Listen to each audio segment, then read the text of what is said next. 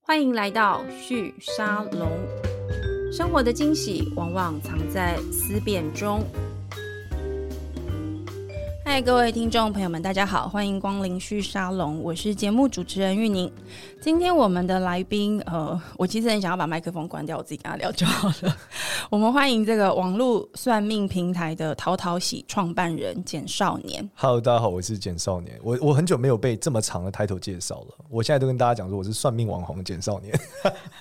那我我我觉得我这个年纪也可能比较不认识你，但年纪轻的这些用户应该就非常非常熟少年，因为其实我认识你也是我的同事 介绍给我的。他跟我说，你知道有个现在有个算命师很有名，他就叫简少年。然后我还说你是说那个少年的那个少年吗？那呃，因为今天的节目，所以呢，我就花了一些时间来研究一下少年这个人。我发现其实我们应该在十年前就有一些渊源。对对对，我们要有一大票共同好友。对，我们有一大票，真的是一大票的共同好友。因为少年在做这个成为一个算命师之前，仍然呃也是一个创业家，就他其实一直都是一个创业家，只是最早的创业题目不是现在大家最熟悉的命理这个领域，他最早是这个奖金猎人。对对，呃我是蒋建人 co-founder。 co-founder 之一。那我跟奖金猎人，其实在他们加入这个支出创投 AppWorks 的最早期的时候，就已经认识这个团队，但那时候我跟少年好像比较没有机会可以碰面。对我对，比因较为熟我花是水木在后面的末期的时候加入蒋经理人成为合伙人的。 OK 对，因为对那个时候大概是我大概是二零一二年嘛，那就是12年一一是年的时候是 Apple Watch 那个时候嘛。没错，对。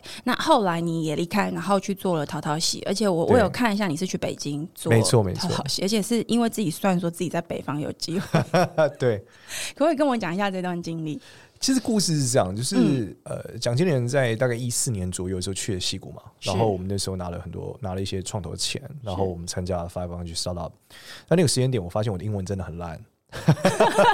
然后呢，觉得自己市场不在那儿，对我就讲话很重要，对，这是第一点是这样，所以我觉得应该我要么把英文读好，要么我就去一个不用讲英文的地方。好，嗯 但是那时候觉得呃，在大的地方创业真的很不一样，就是我们讲经理人其实在。呃，到戏谷的时候，我们做了非常多的调整，因为是我们在台湾的时候做的很多，嗯我哼，们做的很全面嘛，什么比赛都有没。错，而且可就是是找团队，然后办比赛，然对后对跟学对校合作，各种形式都有。对，我们做的很深，对但是其实，在戏谷我们看到很多项目，它其实没有做的那么深，因为它要全球化嘛，没然后错，同时间它可能做的比较窄，是然后我们就做的相对来说变得很宽，大概是这样。所嗯以那时候我就在想说，如果呃我要再一次，我应该去一个大一点的地方玩。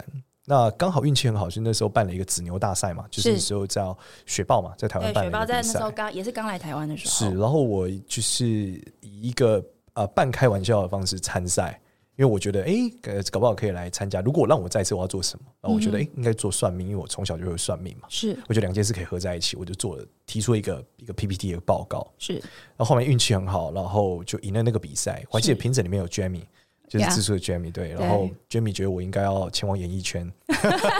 你现在其实也是了，啊 对，某种程度来就说，是现在某个程现度在你就可可能是啦，吧，对对，所所以以 Jamie Jamie 还是也会算命，对眼光还是非常好的啊，哎 精准然后那时候还有那个猎豹的副胜嘛，对他觉得哎，诶我们这个题目可以做在大陆，所以我后来就去了北京。然后那时候我老婆怀孕嘛，嗯是比完赛之后，大概是我们查了一下，觉得小孩两个月可以坐飞机，所以我们在小孩两个月的时候就飞去了北京。所以全家一起过去。对对对，开始在那边那嗯做新的创业。你太太是 co-founder 吗？还是没有没有没有，他就是专心的陪伴小朋友？对。但是后来我们拿到投资之后，他觉得比较稳定，他就回台湾上班了。所以 OK 有一段时间是我在北京，但是他在台湾，你在北京待了几年？待到了一九年嘛。是对然后，COVID 前回来，以为会再回去就没有 了，那淘淘喜现在还在还在。我有一些合伙人就待在北京嘛， OK，他们的女朋友，友是北京人嘛，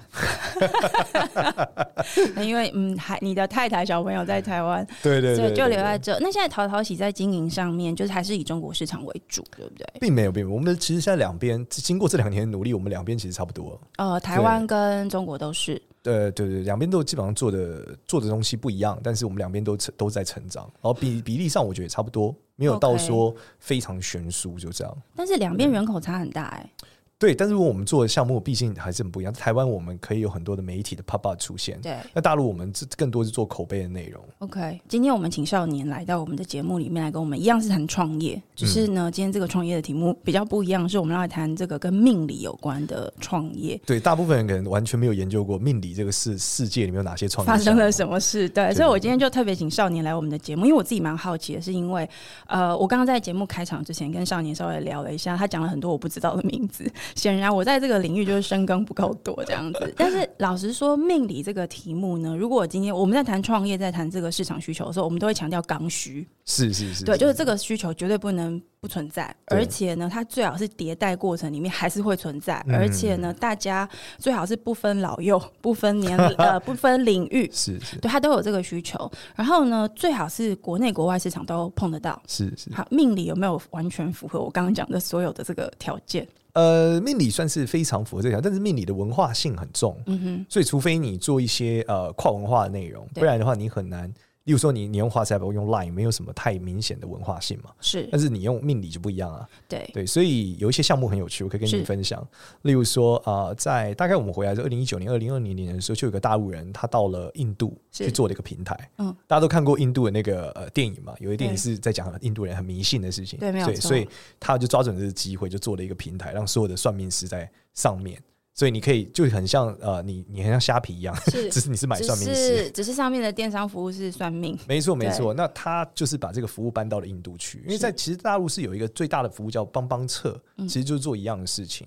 然后最有趣的是，大陆把这件事做到了极致。你知道线上算命跟线下还是有很多不一样的。对，举例来说，线上算命能承担的价格跟线下就不一样。线上应该比较便宜，是不是？呃，某种程度来说算是对，嗯但是第二点是因为线上不能 砍单。线下可以，对线下 OK 我算完命，你相信我，是我可以跟你讲，你再买两根繁荣花瓶回家。对但是在线上的时候，你有点难，因为他要怎么网购嘛，点了电商嘛，对，所以在线上的时候，他们把价格一直往下降，降到最有趣的是，他让真人算命师可能回答你一个问题，只收五十块台币。可是它就是让这个产品跟定价把它区别化到极致，没错，然后让对老师变得比较轻松，就是说，你以前你要算命，你要跟他讲很久嘛。对他发现很多算命师其实他要做的事情就是回答他一号问题，只要一句话讲完了，对，所以他就变成一个呃一个内容，就是你问完之后打一段字，是可是你会觉得那这个字我怎么知道是老师打的还是你打的？对，所以最后就变语音，就是反正就是六十秒以内语音，你就花五十块，然后按着，然等后一说下，完那话那。那这个语音有没有可能是机器人产生？没有，就是这个老师的所以香，的确真的是老师，它会有个老师乡音啊服务这样子。OK， 你这个敏这样子，就是很厉害的数位转型，应 该这样讲。对对对不对。对但是它本质上很有趣的是，因为呃，大陆人能支付的算命价格是全世界其他地方的人的很多倍。你可以想，因为人民币比较大嘛，是你可以解，因为在台湾愿意付一万，你在是大陆就是愿意付一万人民币。嗯哼，对，因为算命师反射的是这个人的财富价值啊。对，同样的百没，错同样的，呃你帮他解决一个百分之十的问题，这个人月收入一百，跟月收入一亿，那这差非常多，对，但其实对这个算命师来说，功是一样的没。有错， 对，所以呃，非常多大陆的项目非常聪明，他们去全世界找算命师，哦尤其非常多有很其实很多台湾算命师跟大陆的平台方合作。是然后你看，台湾算命大概一个一般一点的算命师大概是一两千块一个小时，差不多可是如果他回答一个问题可以赚两百块，那他觉得很好赚，他瞬间可以算十个人。是。对，而且他又不用跟这个人来回，他回完就对结束了。这他个人的再问就再付钱，他的心理压力没有像心理智商师这么累这样子，对他不用这个过程嘛。没错，对对，所以很多台湾算命师其实是跟呃大陆的平台方合作，嗯哼，然后甚至是很你会看到最近包括什么，包括南洋素素协会，就是马来西亚，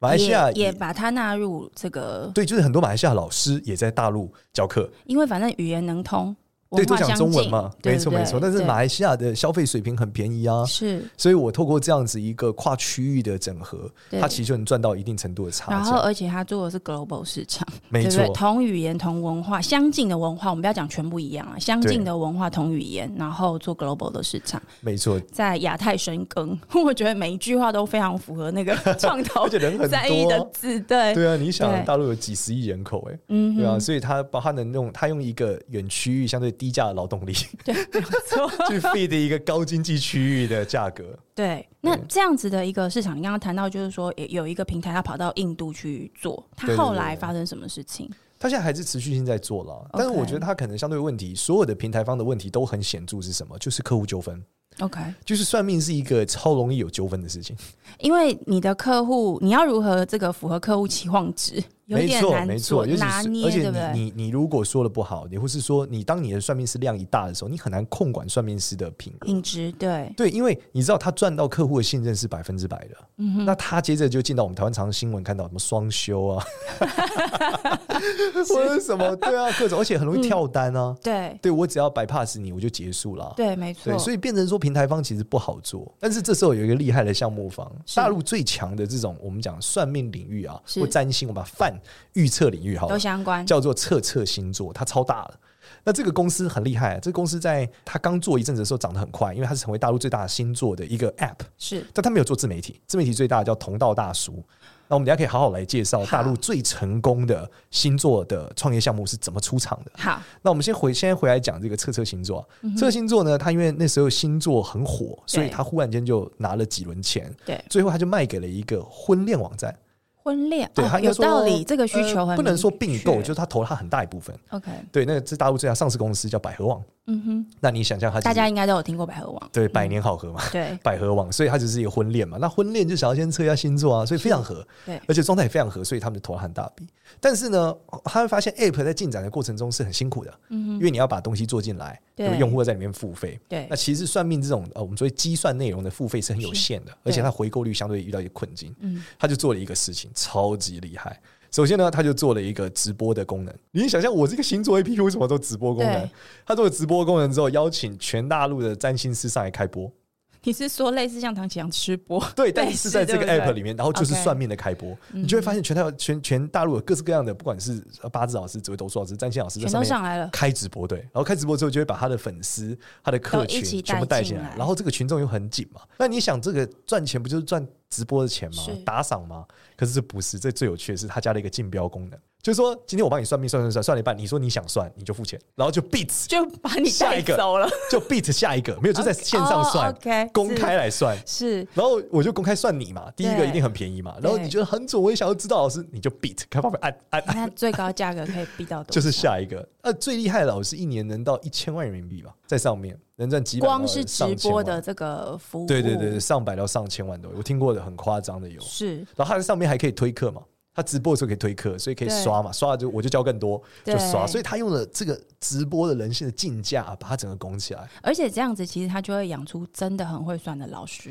然后因为直播其实他不能不会做太多夸张的事，对，然后他前面还有考试，就是他前面有很多占星的考试，确定你是等级多少的占星师。 才可以上来。对，你要满足 OK 多少？你要回答多少条问题？所以是它整个结构社群做得超完整。 他他这样听起来就是这样，他在供应链上面也做了品质的把关，因为你说要考试嘛，没错对不对没错然后呢，在需求面上面，他让所有的这个已经成熟的供应者，把他的消费者全部集中到这个地方来。对，那这个平台它提供的其实就是这个交易的成本，把它降到最低。例没如错没 Bit，错，对，例如这个交易的过程里面，它要付费的所有的流程、会员的经营等等的这些工具，全部都让你准备好。对。然后总有大户会上来付钱嘛，没错但是最聪明的地方是，它最后最赚钱的地方是哪里？你猜？猜不出来，我觉得这个这个行业太最赚钱的不部分是线下 教课，跟刚前面全部没有不相关系。系。对，哎、所以是老师他开课教大家命理，占星座为什么这样讲呢？原因是因为它很好赚钱嘛，底下那些占星师也想跟人家赚钱，他就想学会嘛，哦这些直播的人也想学会嘛，所以他有一个就业渠道嘛，没错，所以他就开始卖线下课嘛。他就把它长尾化了。没错，他把它长尾化 之后，最有钱、最打赏最多的那个人，他也想要跟老师学一两招，是最强有，所以他价格就一直垫上去。而且人的兴趣其实是这样来的，你永远都是那个最有兴趣的需求方，最后你就会成为那个最专心的攻击方没的学习没者错，。因为啊对当不对他今天说他自己可以赚到五百万的时候，他就告诉你这堂课收五十万，你有机会跟我一样。马上那五十万付对，那五十万人民币一个人，那他放大，然后大陆的基数大，他放大成一百个的时候，哇，这钱就很惊人。哎、所以他把那个有办法付钱的，而且相信的人的这个付费的金额再拉到更高。对，拉到极致，因为它变成一个就业份额的时候，它就不是学习的兴趣份额了。是你，你这样讲，我终于懂了。因为我刚刚在节目一开始的时候，为什么我们刚刚呃今天节目会这么大幅 度的聊来谈这个创业，是因为我刚刚就问那个少年一个问题，就是说，哎、我不懂为什么所有的算命师都在开算命课，对，就是他把他的技巧教出去了，那这样子他的价值到底在哪里？那你这样大家这样听下来应该可以理解了，他其实只是把他的客户非常非常无所不用其极的把它分割开来，对，那这个是 KOL 逻辑嘛？就你刚刚是讲到的是 KOL 逻辑，对但是他平我们刚刚讲平台方靠这 KOL 赚钱嘛没，错他自己做出一个 KOL 是去赚钱。但是呢，这并不是最成功的大陆的占星创业项目。嗯最成功的项目是什么呢？是同道大叔这个 IP。你刚刚有谈到的，对，这个 IP 怎么样呢？首先，这是一个男大生，只会画画，然后不会算命，不然后会算对命不，会算命。然后他呢就开始研究星座，之后觉得星座这东西好像能写一点，大家觉得挺有趣，他就开始一直写星座的东西，他开有始点编像我们在看这个各种的星座老师以没前在报纸上或杂志上开专栏那种。对，但他不。会，他就是呃边看别的老师说什么，然后他画出来，然后他同时间去研究星座里面的个性，画的很可爱的图。 OK，然后他最聪明的是，他在第一天的时候就想过这个 IP 不能绑定他一辈子，所以他第一天就戴面具出来，然后开始写画这个图。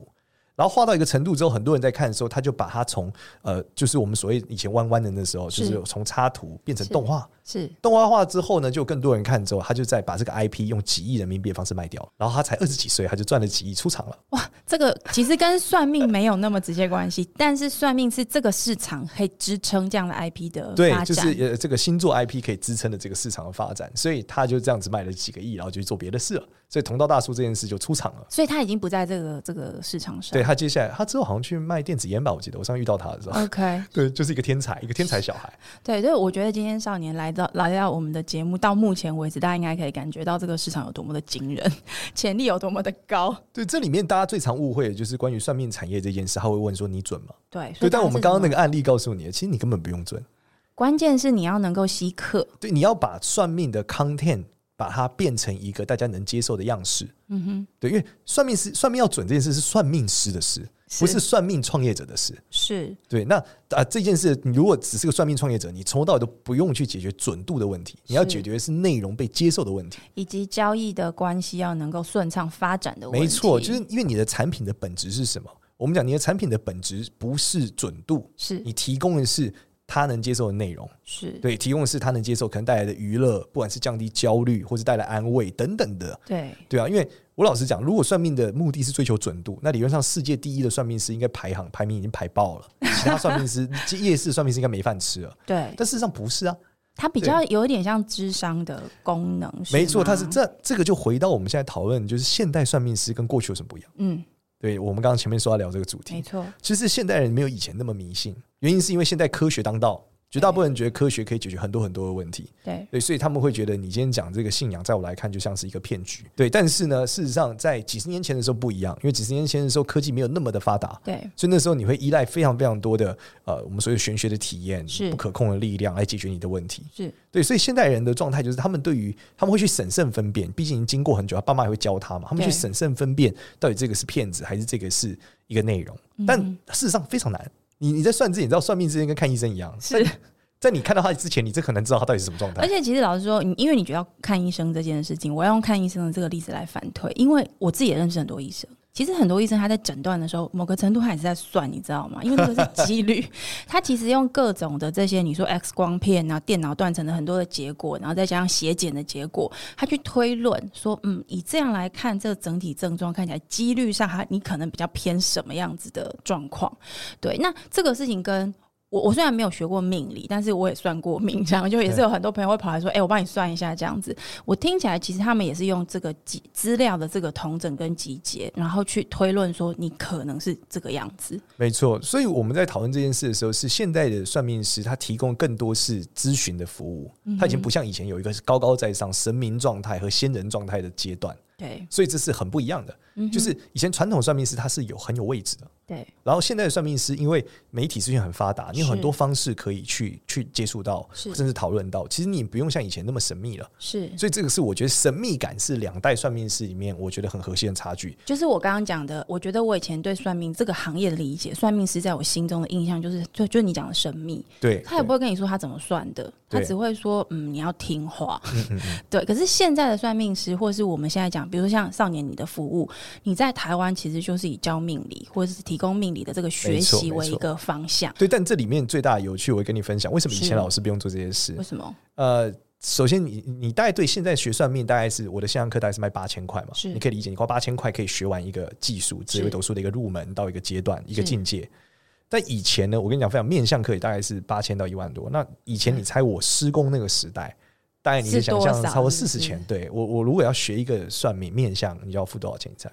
好几万吧，以那个时候的这个你好几万是指那时候的台币还是现在的台币？呃，呃就那个时候的，好就几是万，说对，好几万 我跟你分享，我施工教气色，就是对面向的第二个阶段的时候，一个 OK 人是两百万。太惊人了。等一下，所以你的呃施工是潇湘居士嘛，呃哦，对对，他大家是最新熟闻悉哇哇哇比较的常上，对对，嗯相聚是要两百万， OK，所以你想他开十个人，他就赚两千万，所以它不我是们对外我们可以沟通反的嗯想一下，三十年前的两千万是多少钱？很30惊年人啊前，，对 在仁爱路很可以惊买人多少间？你懂？嗯哼所以这就是内卷化的结果。 ，OK，对，所以所有产业都内卷，算命也在内卷。是，对，内卷的结果就是资讯越来越泛滥，越来越容易没错取得，嗯对吧？他两百万卖出来，接下来就有一个人一百八卖，一百六卖，哼，一。百卖，然最后后当这个速度越来越快的时候，对，就像最近的比特币一样崩盘了，没 错，对，就是所有事情就会一直往下所滑以嘛。干脆干脆就直接摊开来卖。呃，应该说这时候你就必须要这样，你必须要 OK 更多时候让大家接受这件事，嗯哼你必须花更多力气去说服。那我我想要请教你，因为你自己本身是这样子的一个，你自己本身是有技术的人，是你也用这个技术在呃经营事业，而且你不只是把自己当成那个智商的卖时数的老师。是你其实是把这个呃行业的商业模式规模化了。你自己怎么想？现在你在台湾这个市场上的经营的目标，你怎么定位你的这个商业模式的特性好，首先我我必须先厘清啊，我是一个算命创业者，同时我也是一个算命师啦。呀所以算命师最重要的功课就是准，所以我 OK 更多更多努力的地方是我让自己够准。磨练你的技术，对，第一个是理解嗯知识，包括你算的人够多，你看的人够多，你对新的技术的理解，你对新的技术的应用。对，简单来讲，就是我们离我目标还非常远，就离我施工他们都太远了。举例来说，我可能看到你的脸，我可以知道你最近什么倒霉，什么不倒霉，几岁好，几岁不好。 OK 例如说，你婚姻状态、你的事业状态，甚至你跟小孩的关系等等的。 OK，那听起来你觉得哦哇天啊，你现在一眼就很可以看到多这件啦，事，对。但像我施工是一眼看出来你何年何月何时何地何处死，你说看到脸吗？对，只需要三十秒，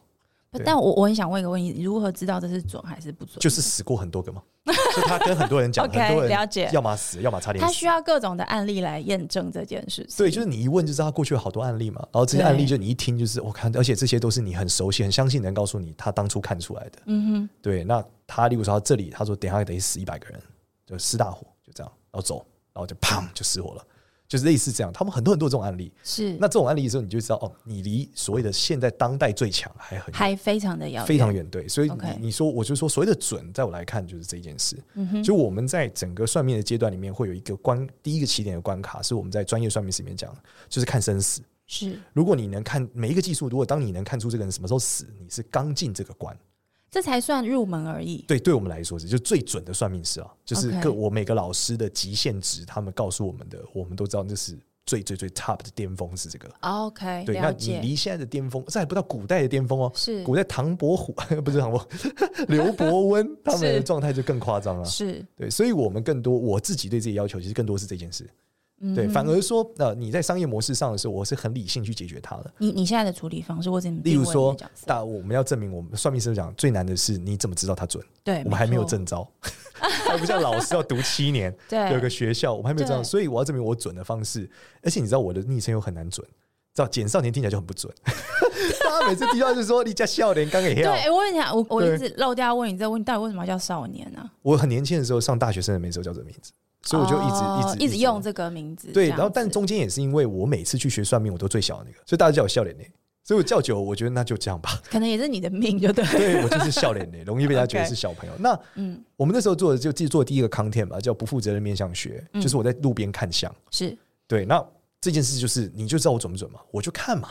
对，但那时候最有趣的是我们录的第一集试录的时候，是我去算，他说那你去帮大家算命，然后对路人每个人都说好准哦，他们少年真没有人要看，这太像 C 的了。对。我说那要怎么办没呢？有，所以但你到底是不是谁的？不是 C 的啊就 算就路上算命，就我们平常生活啊， OK，只是 OK 这些客人变路人嘛。嗯然后他就说，那不然我们来做一个刁难你的过程好了。然后我们的题目就转成后来大家看到的内容，例如说看里面像吃不吃香菜，对看里面像是 S 还是 M，然后这过程中就会展现我有我准的部分，跟我对猜不中的部分。 OK 那这件事大家就可以理解少年看像大人能做到什么程度嘛？所以所以你从一开始你就觉得你就是让市场知道你是谁，对，然后你的客户能预期耐在那嘛，他已经对看到我就是这样的嘛，对，他有一个对，预期嘛，那对他也不会觉得我让他失望，嗯哼，对，那更多他细度跟我聊，肯定他得到收获比较大嘛。没错废话，我在路上随便抓一个 人算，跟你坐下来好好跟我讲，我一定体而验且更好期。望值完全不同嘛，对不对，对目的完全不没同嗯错，，所以同样的逻辑，我在紫微斗数上也想要证明这件事，但就有点难，所以后来我选择去参加世界大赛嘛，因为我一个弟子拿了金牌，所以我觉得意义我好像不用自己参加，但我发现如果你不参加，大家也不知道你到底准不准，所以我就参加了一次，对，然后拿了第三名嘛，大家就觉是得去年前年对，去年去年拿到那大第三大家就名觉得哦你是准的，就这样。 ，OK，对，所以这个比赛其实我已经知道超级久了，但我一直没有参赛，因为我觉得没有什么意思嘛，是自己跟自己的挑战。是对啊，但是后来发现不对，我如果参加了，比较容易证明我会准。那个类证照的概念，对，所以大家觉得哦，不管我是不是最强的，至少是我会。他知道少年会，对那 OK 了。好，那这个比赛有多少人参加？每年大概七八百人，然然后后来自于你香港、大陆、马来西亚、印尼，然后美国、加拿大，就是所有有学这个类型的对这个当然是中文命的理的啦 OK，对对对 OK，然后是香港举办的嘛？一些对不一个香港香港老师举办每年七八百个人，然后是第三名。我想要问一下，那对前几名的人的年纪？大概三十几岁吧，所以的确差不多30就几岁是这样子的一个一个年纪差在这对，因为里。年纪大太大一点，老师都去出题了， 他都不参 加。对，他是出题老师啊，他不 OK，会像我但师傅，是像我师呃，不要讲师，我师伯都是出题的等级了。 OK，对，师傅师伯都是出题的年纪了。所以这个在专业的这个算命命理的这个行业里头，是嗯大家所认可、公认的对一个相对来说好觉得好的是比赛。应该说是大家觉得这个题这个题目是有水准的。 OK，对，但你说是不是真的得冠军就是冠军，这再说那。但是我比较常有人问我说，那你怎么样跟别人讨论这个比赛？我说，对那他参加看看嘛。他如果发现他写不对，他就知道我还可以。你你跟就这样我们 demo 一下题目好不好？这真好的啊很难想刚好象我们欸录音今天是今年的比赛的开始哎、所以我觉对得可以讲一下今年的比赛。好，今年的我啊比赛觉得我们很 lucky，是一个好日子， 找到你 来。真的，因为跟这个题目一起的话，我觉得因为这个老师都会看日子啊，这是一 OK 个香港老师叫李文渊老师，非常有名的香港老师出是题。例如我们来看，我来看一题，我刚刚没看到，好，他好自己说找一个香港的老师哎、出题所。以他会把题目是谁出的也告诉大家。对，例如说我们看这一题是好女生的命，然后是呃这个西元怎么一九八四年十二月九号生时香港人，是然后呢，这个命理这题的提供者是这个术数家协会的代表出的。是那他讲说，首先我们来问第二题好了，就是是这个命祖上富裕，因父亲好赌，于何年破产？一九九五，何年破产？产？要大家 对，叫大家二算出零来零。三、二零零七有 A、B、C、D 四个选项， OK，然后接着讲此命坐牢几个月于何年？二零零三、二零零七、二零一零、二零一六，就这样。然后接着再问最后最后一题比较难哦，这个命的感情生活如何？A 选项夫妻恩爱，一心一意，一起照顾孩子。B 选项老公外面偷情，但家里足够有钱，但是这个女生在家照顾孩子，然后离婚。也 C 太选精细了。 C 选项，老公不给家里钱， 还偷情，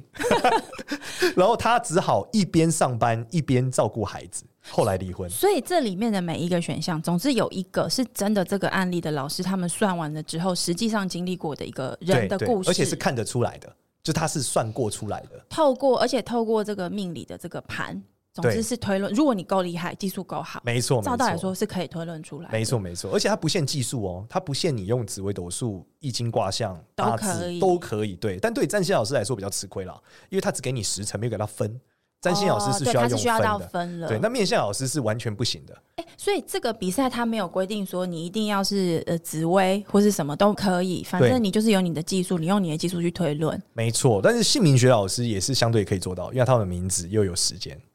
哦，所以这件。事是可以的。所以对这个行业的人来说，因为我过去可能有点误解，对我以为紫薇是一个脉脉络，星座是一个大家彼此不相往来，而我们彼此之间，呃，的确不会有太多的互动啦，是就是我们的技术可能通过垂直学习一个类型，是，但你学到极致的时候，通常会跨类型。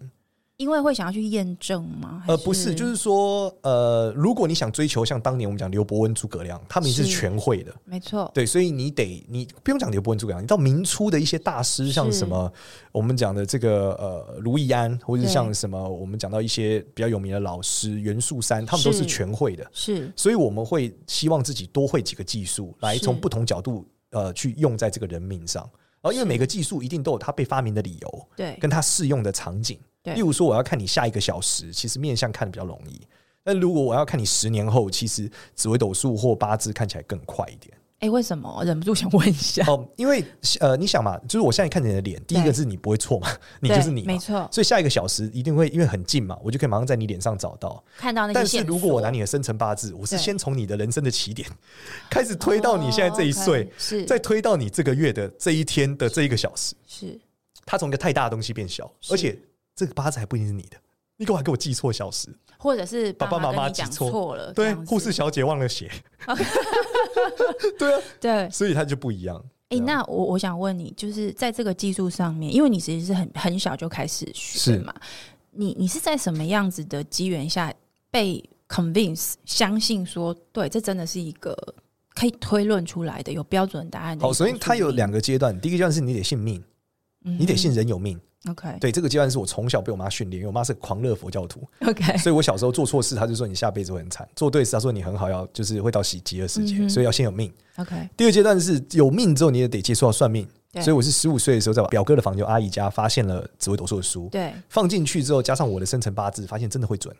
然后我收集了全班的生辰八字，算进去发现也真的会准。我从此之后觉得这事情可以准，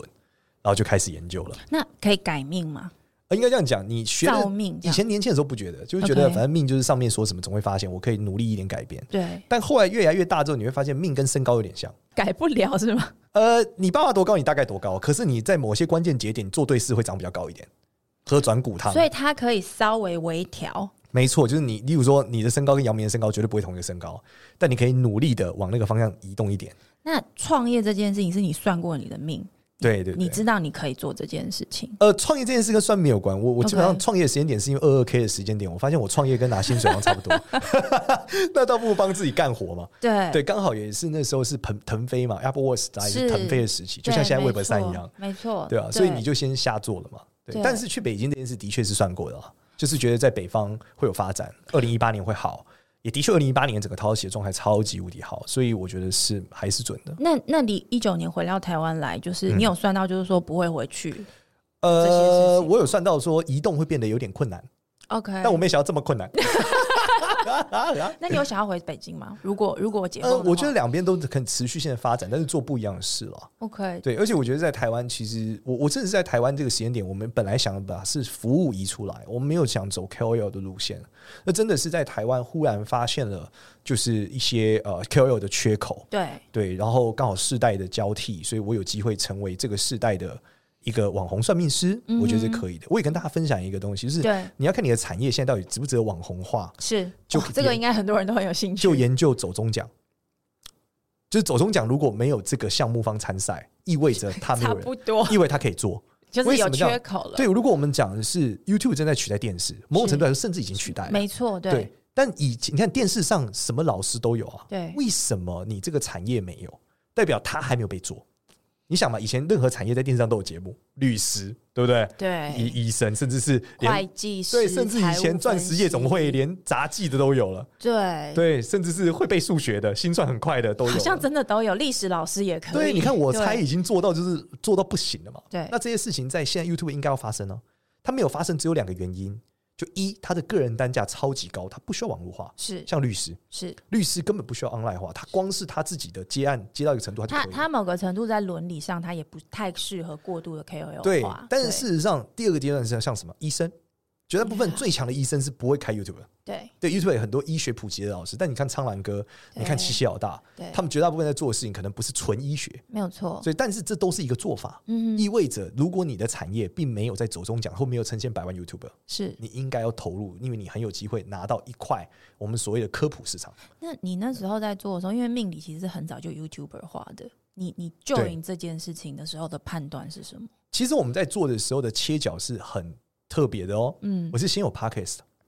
哎、对，你是先有对 podcast，这是对为什么？对因为你在做互联网创业的时候，你会去思考什么是风口，对呀对吧？我我们不管在台湾的时候有都 App 的是风口，有 Line 的风口对，有 Instagram 的风口，是，所以我们就在等到底风口是什么。嗯哼，然后后来出现 Podcast，对，所以我们做的时候在红利期，我们就啪就很容易就做出来。是然，后做了红利期之后，开始有了之后，我开始做自己的频道，开始上别人的频道，对，然后上别人的频道的时候，发现哎，诶它会产生一些新的效应，对最后再到做自己的频道，所以这个路径是很特别的，是因为我认为风口是在 Pocket 上是， ，Pocket 出来之后有人看到我，所以开始对让我上节目嘛。嗯哼，所以当我上节目的时候，我发现，哎，我可以去是台湾见到 KOL 时代，对我可以靠 KOL drive，嗯哼，再到我流量的沉淀，嗯到我自己的频道，是。对，那这一整个阶段是这样子前进的。嗯那回到你自己的命，因为我们刚刚有特别问你说，可不可以呃造命？是你你刚刚的答案是说，你没有办法去改变你的身高，也就是对说，你的命的基本结构你不可能去改变它。是可是你可以透过这个过程，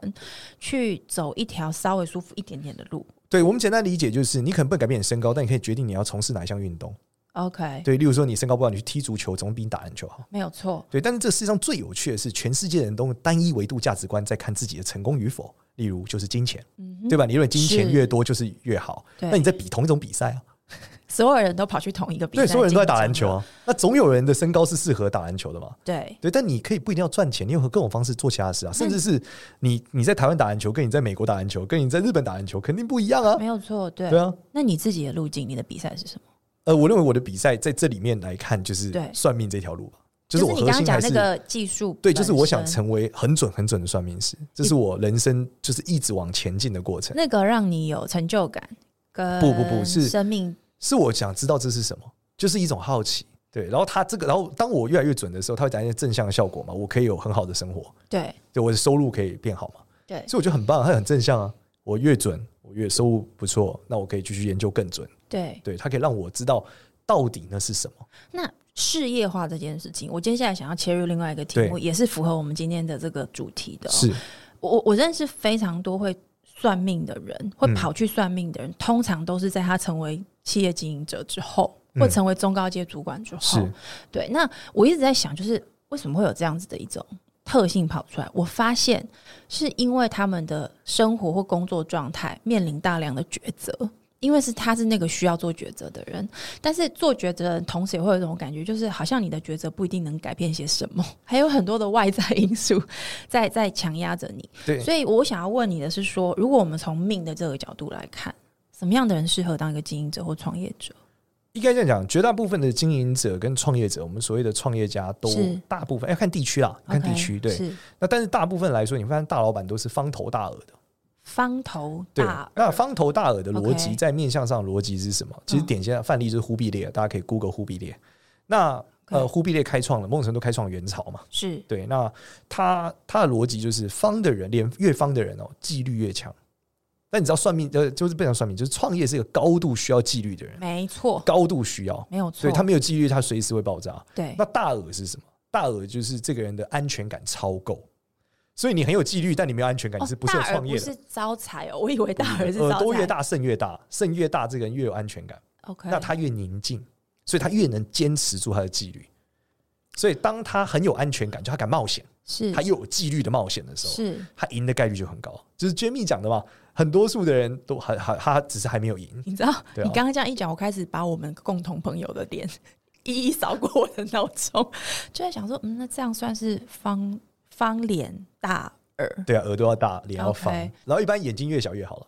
眼睛越小越对好，对，华人的话啦，但是如为果是为老什外么没有，眼睛越为小什的么越能忍耐。你知道所以，眼睛小是忍耐的。对，你知道东方创业有太多需要忍耐的 过程。对毕竟我们不是那么热爱破坏式创新，是而，我们在破坏式创新的过程中，被很多人阻碍，不准破坏。我觉得你这句话里面有好多好多的这个我们的朋友们听了会笑出来哎的这所以种要感要受所以。要忍耐。 OK，对对你你自己的面相上，因为你知道，大家我现在就面对的少年，我然后可是因为我们的耳朵现在都盖着耳 机，所以你看不到他的耳朵。我就对在想说，诶，你眼睛好像的确没有特别大，然后脸是不是方的还好，稍微有点对偏长跟圆，你你知道你刚刚讲这是改运的过程，因改为改运的对，因为我过们近程。视一千度，所以戴眼镜的时候眼睛变很小，所以我现在看到其实是假的，你本人就你就眼镜拿下来 对对对还可以，还眼可以镜大小，还对算大对对对， 所以真的可以改吗？因为你知道我刚刚在，因为 Jamie 算是这个脸，我今天一直 cue 他，听到可能会觉得很奇怪，就是耳朵很痒，他脸不算是方的啊。你说谁？ Jamie 啊，他哦耳朵偏大，但他的脸稍微长了一点点，所以 Jamie 某种程度来说，他更多是他他是一个呃，我们讲智者的角色，推动 Jamie 的额头别人超级大创造，对他的额额头最近你可又以看更大对，了。你可以看额头超大的人都他们是 学者， OK，对，然后他们或是大官，哎是或是教授，是甚至是他可能是协调者。你看，像大陆最有名的就是华兴资本老板包凡，是他的额头都超大，但他超级大促成了大众点评跟这个那时候叫第二家什么饿了么等等的并购嘛，没有或错是滴滴跟整个优步的并购都跟他有关，是对吧、那他额头是超级大，就是因为他们可以思考很复杂的事物，而且复杂到你觉得你不想想，但他怎么可以会想这。样子？这对，样但他可以想超级复杂的事物，把它揉在一起变一个结果。哎、那这样我额头很高， 但我因为我觉得那样不好看，把呃那个呃头发放下，这样会对呃影响到运势吗？呃，不过就额头高就代表只是你想事情想的比较多，但所你以它盖住比较跟好，因为盖住给别人的威胁性会变低。哦，原来如因此，为大家看额头高的人就觉得他是聪明的，直观这是个这刻板是印一象，种呃刻板印直象觉的反应，这对样，就跟子三根鼻子比较高的人，大家就觉得他好像比较自我，鼻子比较高，对比较有气势嘛，眼睛的中间的这一块，那叫三根哦，那叫三对根，然后下面再来是鼻梁嘛，再来是鼻头， OK，, 对对所以这边如果比较高，会让人家觉得气势对，就执行力会更好。对， OK，但事实上我也发现执行力也不是创业家成功的关键，关键还是纪律，还是你刚刚说的纪律。对，跟规则，他没有办法很有规则、很有纪律，并且在一个持续性的时间点，几十年，嗯他哼，就可以做得很大。所以你刚刚讲的这种案例，它比较像是一种极致的创业者，他对的对最特殊的、最适合的一个一个没样子。没错，，没错。但创业者的样式有很多种啊，对，所以现在来看，有的人是生意很小，但钱很多。很好赚的。举例来说，他可能在菜市场卖包子， OK，对他可能一年赚两千多万，对，大家都不知道。道我们身边的这些摊贩们才是最有钱的人，没错而且或是现金流超强，对，那你看这种人通常是什么脸偏圆，偏远他就不需要太多纪律，可是他很会 social，哦，因他为他要能够让客人一直来跟他回对，购，而且他只要钱，他不要纪律，他不要名声。一般然后方形脸的人是对于很强硬的，很名声也很在意，但是圆脸的人不一样。你看那种很圆很圆的人，是他们一般来说就是只要钱。好。那我要问你，政治人物呢？政治人物怎么样？他的这个面相怎么样算是一个好政治人物？我先定义一下什么叫好的政治人物哦。我觉得这个好认真，我超难 定义，你可能要定义两集、欸， 对不对？对对，对啊，我我们试试看就好，因为我为什么要这样子问呢？是因为我我想要我想要去呃体会跟感受到，就是说它作为一个技术，一个对能够让市场不停的去追寻要对期待的这样的一个技术跟服务，它的本质上面它到底是跟市场怎么样有有一个交流关系好，的？我们讲政治人物的判断最好笑好了，嗯不是命最好的选上，这不非常是重因要、为哦。当真正人物命不是 很好，为什么这样 很讲？辛我苦们从柯文哲跟连胜文的选举都可以， 我相信柯文连胜文人生的爽度应该是柯文哲一百倍有了。是对，毕竟一个台大外科医师绝对不不是很爽的，而且是压力对超大，它是很累很的。辛苦的一个。对，所以命最好不一定会选上，所以这就很有趣喽。那这件事到底会选上的是谁呢？对，是谁呢？对，所以这件事就变得非常非常有趣，它在现代社会就变得非常困难。因为不同的政治人物，简他的单理解路就径是又不同，我们可以理解皇帝命人是选不上的，因为以前的皇帝是想很享因为受的，皇帝对不对？干活，还可以有三千个老婆。对，而 且现在在政的治人物有政两个老婆就再见了，不要有三千个。他们叫做公仆，对，公共的仆对人皇帝，完全不会这样想的，所以可能有点劳碌命，也也许是一种因为可对能，对，但他还得对让大家崇拜，他得符合这个时代的崇拜要素，哦，对，那然后他还崇得拜服务这个区域的命运，因为如跟果这这个个地区要相关，没错，因为如果这个区域要爆炸，你就会大力的选出希特勒，所以当时的不，但你知道我，我觉得听你这样讲，我觉得我我越来越理解命理它它的逻辑是什么。因为呃，你刚刚讲，比如说希特勒好了，其实有非常非常多的这个政治哲学家还有历史学者，他们在分析，就是说为什么当时的德国会产生希特勒，是为什么欧洲会养出这样的一个民族跟那样子的一个结构，其实有它的道理在的。它有非常多的背景因素、人的因素，全部集结在一起，就产生了希特勒。没错，所以我们常讲《三国演义》有讲嘛，曹操他不是被算命讲说他会是乱世之奸雄嘛，是治世之能臣嘛，是，所以你看，如果是太平盛世，他就不创业了。 我们也看不到曹操这样子的人，或曹操这样性格的人，他在太平盛世他是不会出头的。对我，我们看不到这样对子所以的一个人，够乱还是有它的特色在。所以你才会说政治人物这个问题很难回答。没因为错它没错跟形式、跟状态、跟要解决的问题是有关的。对，就是因为这个状态极其之复杂，而且它不能放在同一个地区看，因 OK，为还有很多争议啊。例如翁山书记到底是一个好的政治人还是一个还烂的呢是？还是不好的，好像很难对，说、或是曼欸曼德拉这样的人，对你从对你从他们的当地国家的民族的，或者说当地社会的人民的角度来看，可能是好的，某些部分是好的，是哎可是可能从另外一个族群来看，又不一定是好的了没。错。所以政治是一个超级难判断，但是我们可以从政治人物的声音来判断他有没有机会选赢。声音啊，对，就是你可以看谁能撑到最后一刻嘛。对，所以如果他到最后一天都中气十足，没有沙哑，他就是撑得住的。他应该就比较容易赢，因为他现在比较有运气。好，你知道我现在脑中又闪过一堆可能的 人，他们讲话的力道。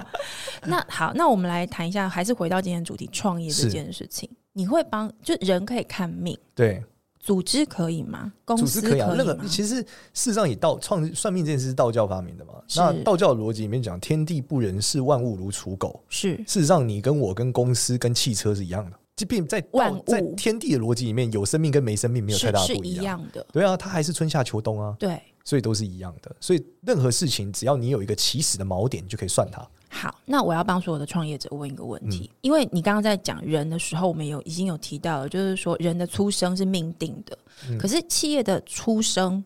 它的命定是怎么看的呢？一样就是你挑一个好时间去生了它，但它好不等于你好啊。你知道很多创业者公司很好，但他很惨。对嘛？公司发展的飞黄腾达，是估值狂飙，对，但他他的穷生命很痛苦，对他穷到跟屎对，一样、因为啊。都不算他的。对，然后最后还签错了，卖错公司，贱卖了。但是下面龙博回家邓 K 假假假嘎给，对不对？对你，你讲这个例子，因为你知道，我同时也在跟一些就是财务的这个专专业顾问在跟他们讨论跟理解，就是说公司的财会管理，真的，你讲这个例子很多，对啊，很多的创始投资人钱都不是他的， 可是他对的啊公司经营的真的很好，对，但是然后也卖掉了，但钱都进了其他的投资人跟股东的口袋。没错。他可最能后有结论拿就是，到我为什么不花这钱去卖鸡排？所以回到命这件事情是，我我们到节目的尾声哦，就是一个是你你现在正在做的事情，我们刚刚这样听下来，听起来就太可以理解。你回到台湾之后，用台湾的方式在发展，嗯，呃，台湾的淘淘洗的一个路，然后呃，中国这个市场也才持续在发展嘛。是是是那，但是因为我也观察到，就是说命理这个市场，它在数位化之后，其实它跟客户之间的关系、消费者之间的关系变得非常非常近，而且你的服务模式变得非常非常的多元。嗯你可不可以帮我们预测一下？我不算，我不知道这算不算算命啊，就是说帮我们预测一下，你或你的公司这样子的这种类型的服务，在未来的市场上面，命理这个产业它的发展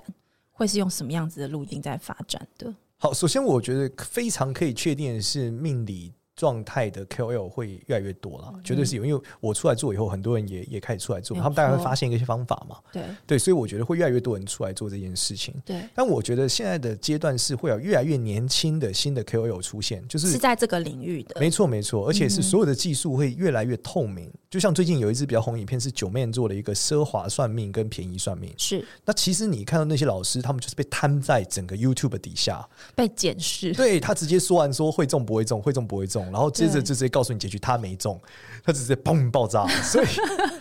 所以我某种程度来说，这这个当然这个节目很好看，但是某种程度来说，代表那个老师他可能没有认知呃网他络会被这对样媒子嗯体检媒体视状态的结果嘛。是所以我觉得更多的算命师会越来越需要上一种叫媒体课， 就他营知销道课嗯程，呃，我觉得不能说行销课程，因为或是行销课程很多人在 PR 教啊应，该讲 PR 课程，对，他得认知他在这样的一个自媒体时代，他是怎么 pop up，他的 OK 出现是什么，然后他大家怎么看他的？对对，那我觉得这个需求会越来越高，甚至是我认为对于算命师的。所谓的人格素养的要求会越来越高，因为你现在是一个不道德的算命师，这件事会瞬间被检视，而且公开。而且它会被流传，没错，而且如果你在对不对影片阶段的时候，你会瞬间被大家所检视，你到底是是怎么样的。是对，所以我认为，呃，算命这件事必须，算命这件事将会被很透明和很真实的摊提在用户的前方。嗯哼，对，那这个东西我觉得会是越来越多的。呃，所以证照化或者是我们说资格的这个一致化是可以发生或有可能发生的吗，我觉得非常难，因为他得有一个人出来主导这件事。 OK 可是事实上，这件事又非常难主导。对对，那他正道化的确有发生，但它普及到所有算命师或你的客户会因为这件事而相信你，我觉得这个不一定。还是蛮因为难更的，多是口耳相传啊，对就像医学一样，以前有证照你还是不看那个医生啊，对，你没错，你就看朋友说看我好很厉害，嘛，很厉害的那一个，对，嘿嗯所以这件事对他来说并不是这样。可是我认为接下来的所谓的透明化、媒体化这件事会越来越明显。那对于消费者来说呢，或是寻求这个命理的服务的个人来说，我觉得他在你生活中会变成一种顾问化的状态，而 OK 不是原来的那一种玄学化的状态。嗯哼，就很像说，每个人都需要一个财务顾问，对所以每个人可能都需要一个命理顾问，给他对一些建议。是对，但是我认为这件事会延伸成一些新的观念跟信仰。对，就是说以往来说，它很纯粹，就是我们父母那个年代想的这种啊、不管是我们讲要孝顺啊，嘿不，管什么做善事孝地狱啊，对这件事在现在肯定不被那么买单了、对它需要很多很多逻辑化的过程跟透明化的过程跟你解释。是。对，所以我觉得会有更多人出现了，是个好事，也会有更多年轻的算命师用年轻的观点来讨论一些事物。你你觉得这样子的服务的这个演变过程，它跟智商这样子的服务会越走越近吗？或哎、者一直我会我觉得混应合该在一是不起？会，因为它不会走因为在一智起商的专业化现在很高了。是完全不同的。对，就是我们更多是合作的角色吧。 OK，对，更多是哦 OK 以前你得到忧郁症，你可能会去找算命老师，命老师跟你讲烧三十六万纸钱之后，再折一百朵莲花，你可以治好你。或者但现是在消一些灾这样子。对，但现在命理师不会这样跟你讲，现在命理师会跟你讲说要不要去看身心科， 你要不要去看智商师，嗯哼对？吧？因为他也有很多朋友是智商治好的。对，对，然后我觉得对东西方的算命师会越来越靠近，两者的混合对，因为西方老师一直以来在现代占星这件事，在于人的心理慰藉上是很强大的。是那东方老师其实正在往水瓶座世代的模式前进，就是往这方面走。我们可以讲的现代的紫微、现代的八字，更多是讨论你的心理状态。那这件个事是水瓶座时代的一个一个特性，对对对，这是西方嘛，因为西方从古典占星转到现代占星，就是水瓶座世代的革命嘛。是那现在会有在一次，我觉得在东方上也会发生，是透过自媒体发生这件事。嗯哼，它是同一个取向的一个状态。对，因为它如果要大众化嘛，是那现在自媒体的逻辑是被迫大众化， OK，对，就是它有个缺口嘛。是对，那以是前可能很多人不知道怎么做，那可能我做了很多，是让大家来看说，哦，原来可以这样做，是大概是这样。好，所以接下来这个月，因为你刚刚有讲嘛，今天是这个大赛对好日对对对子对，我们今天也挑了，不小心的挑到一个好日子跟没错少年来做这个节目。接下来一个月就是呃，要逐步的把这些题目做完。对然我后会花比较多时间在上面。好，我们期待今年可能也有机会可以看到你有一些好成绩。然后呢，呃，也许之后我我再跟我们制作人讨论一下，因为你知道我刚刚在听你这个论命推命，有些有些东西的确带有一些智商的功能。因为例如你刚刚举到一个东西是，你觉得一个很好的创业者，他最重要是纪律。对大家都会讲执行力，可是你讲的是纪律，这个是从命理的这个面向观点是是推论来的。但我的确认为，纪律很好的人，他才有办法同时去处理很多复杂的事情，而他不会拉牌。对，然后这件事情才有把办法把这个团队带起来、哦。所以，也许之后我们有机会可以请这个少年来跟我们聊一些有趣的一些产业故事的例子。我们也许可以从命理的角度来理解跟思考，就是说，哎，为什么这个事情会这样子发生？我相信这样的经验，也许可以用一种新的视角来让我们来谈这个产业的发展、创新创业的可能性。谢谢，没问题。谢谢少年今天来到我们的节目，谢谢谢谢谢谢谢主持大人谢谢家，拜拜拜拜。